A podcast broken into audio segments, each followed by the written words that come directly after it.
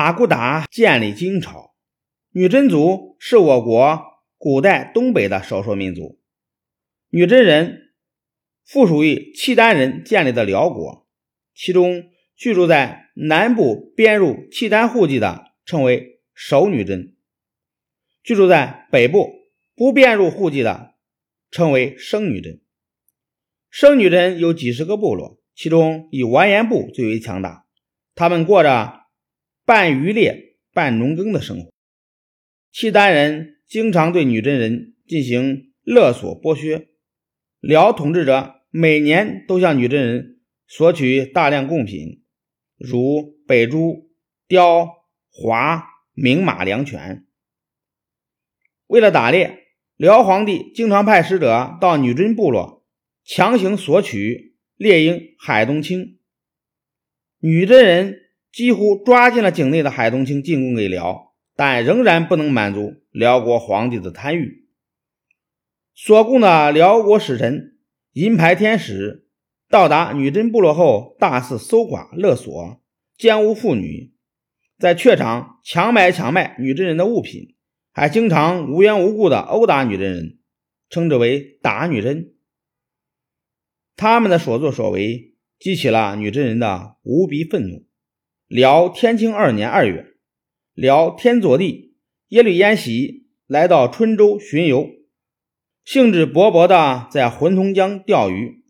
依照辽朝礼制，四周各女真部落的酋长都要来拜见辽国皇帝。辽天佐帝举办宴会招待。当天，天佐帝喝得高兴，命令各个酋长挨个跳舞助兴。各位酋长敢怒不敢言，只好照办。但轮到完颜部酋长完颜阿骨达时，被他严词拒绝。天佐帝见阿骨达居然敢当着众人的面顶撞他，很不高兴，声色俱厉地命令他跳。其他酋长怕他得罪天佐帝，招致杀身之祸，也在一旁劝他。可是无论别人怎么说，阿骨达软硬不吃，就是不跳。结果宴会不欢而散。散席之后，聊天佐地。跟大人萧凤仙说：“阿骨达这小子这样跋扈，简直是无法无天，应该趁早杀了他，免得后患无穷。”萧凤仙觉得阿骨达没有大过失，杀了他怕引起其他酋长的不满，导致女真部落立心，就劝他说：“阿骨达是个粗人，不懂得规矩，不必跟他计较。就算他有什么野心。”也不过是一个小小部落的酋长，成不了什么气候。辽天佐地也觉得萧凤仙说的很有道理，就饶了完颜阿骨达一命。阿骨达回到部落后，发誓要灭了辽，并开始为反辽做积极准备。他修建城寨，制造兵器，派人不断的收集辽国的情报。为了加强军事力量。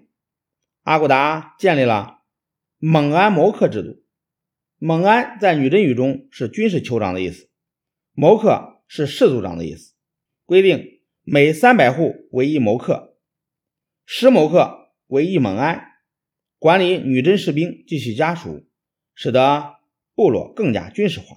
辽天佐地得知阿骨达正在积极备战，一面派使者到阿骨达那里去责问，一面调集大军。进驻宁江州进行防守。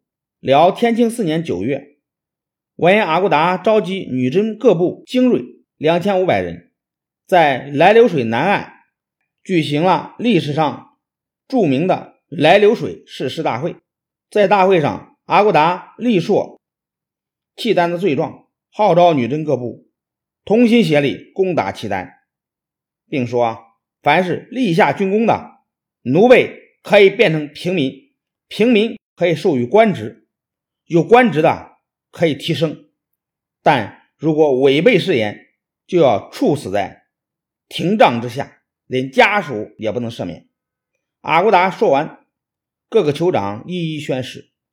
誓师大会结束后，女真人斗志昂扬，趁辽大军还没有结集，决定先发制人，进攻浑同江东的宁江州。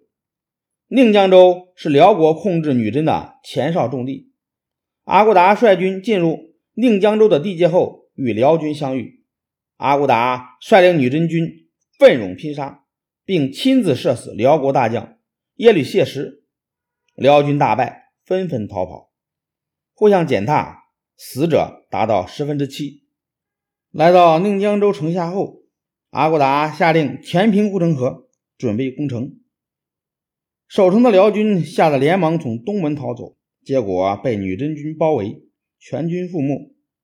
宁江州之战，女真军缴获了大量的马匹折重，是女真族在反辽斗争中取得的第一个重大胜利，极大的鼓舞了女真人的士气，增强了女真人推翻辽国的信心。辽天佐地听说宁江州失守后，立即派了十万大军进攻阿骨达。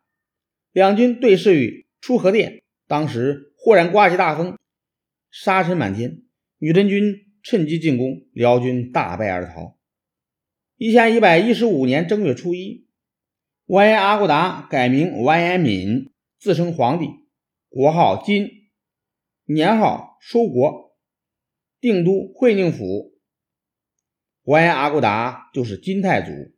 阿骨达在解释。为什么定国号为金时曾说过，契丹是冰铁的意思，表示坚固。但冰铁也有损坏的时候，只有金才能长久不坏。